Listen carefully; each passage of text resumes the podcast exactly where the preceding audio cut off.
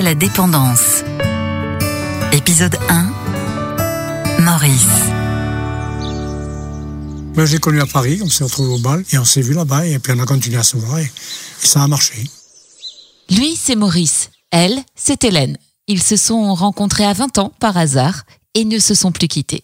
J'étais avec un copain, lui il avait dragué mais ça n'avait pas marché, puis j'étais allé pour l'accompagner, puis finalement moi je m'étais retrouvé avec euh, mon épouse maintenant, on voyageait beaucoup. On faisait partie de l'association justement les cyclo-voyageurs là. On partait à l'étranger, on faisait beaucoup de voyages à l'étranger. Moi j'ai fait du vélo au Sri Lanka, j'ai fait le Mexique, Tour de la Réunion, l'île Maurice, la Guadeloupe. Elle y allait pour faire plaisir. Parce que les copines l'avaient entraînée et puis finalement elle a continué, elle a fait des trucs, des progrès énormes. Je l'ai vu souffrir pourtant des fois sur le vélo, mais elle s'accrochait. Mettait pas pied à terre et rien à faire, il fallait qu'elle passe. Aujourd'hui, ils ont 86 et 83 ans. Et depuis 11 ans, Maurice est aux côtés de sa femme, par amour évidemment, mais surtout par nécessité, puisqu'Hélène souffre de la maladie d'Alzheimer. Sa mère avait la maladie d'Alzheimer aussi. Donc euh, ça m'a mis la puce à l'oreille. Je voyais qu'elle avait un peu les mêmes symptômes qu'elle au début, des absences de mémoire. On a fait les examens, d'abord un, un scanner, et puis ensuite ça a été l'IRM. Et l'IRM, là on a vu tout de suite que les, les hippocampes étaient atteints. Là il a fallu enclencher le traitement qu'elle a bien supporté et qui à mon avis ont été bénéfiques. Elle nous reconnaît, les, des anciens souvenirs, des trucs comme ça qui reviennent. Comme une fenêtre qui s'ouvre par exemple. Et ce qui est bien dans ces maladies-là, c'est quand eux ne s'en rendent pas compte. Il n'y a qu'au début où elle disait, euh, il y a des fois je perds la boule ou n'importe. Et pour elle, elle n'a jamais eu la maladie d'Alzheimer.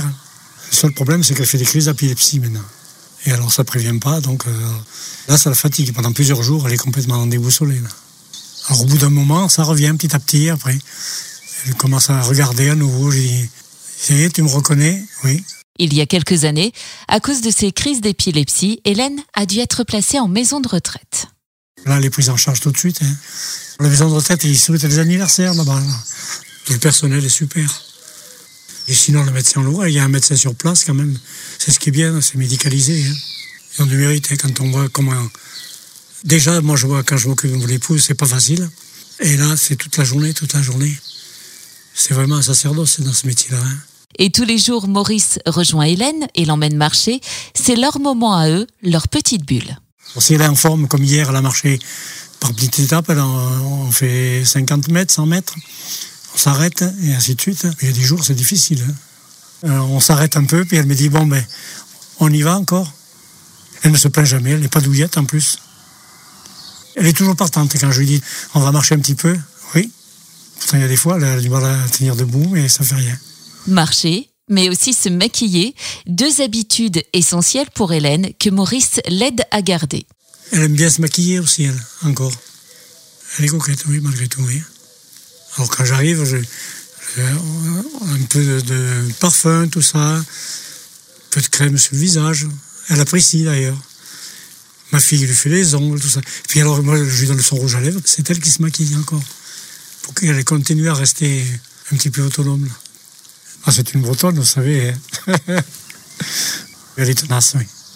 Très tenace. Et c'est bien ce caractère fort, mais aussi euh, le soutien de son mari qui lui permettent de garder ses petites habitudes, d'aller de l'avant malgré son Alzheimer. Maurice, lui, peut compter sur ses filles dont il est très proche. J'ai deux filles qui s'entendent à merveille, toutes les deux, vraiment.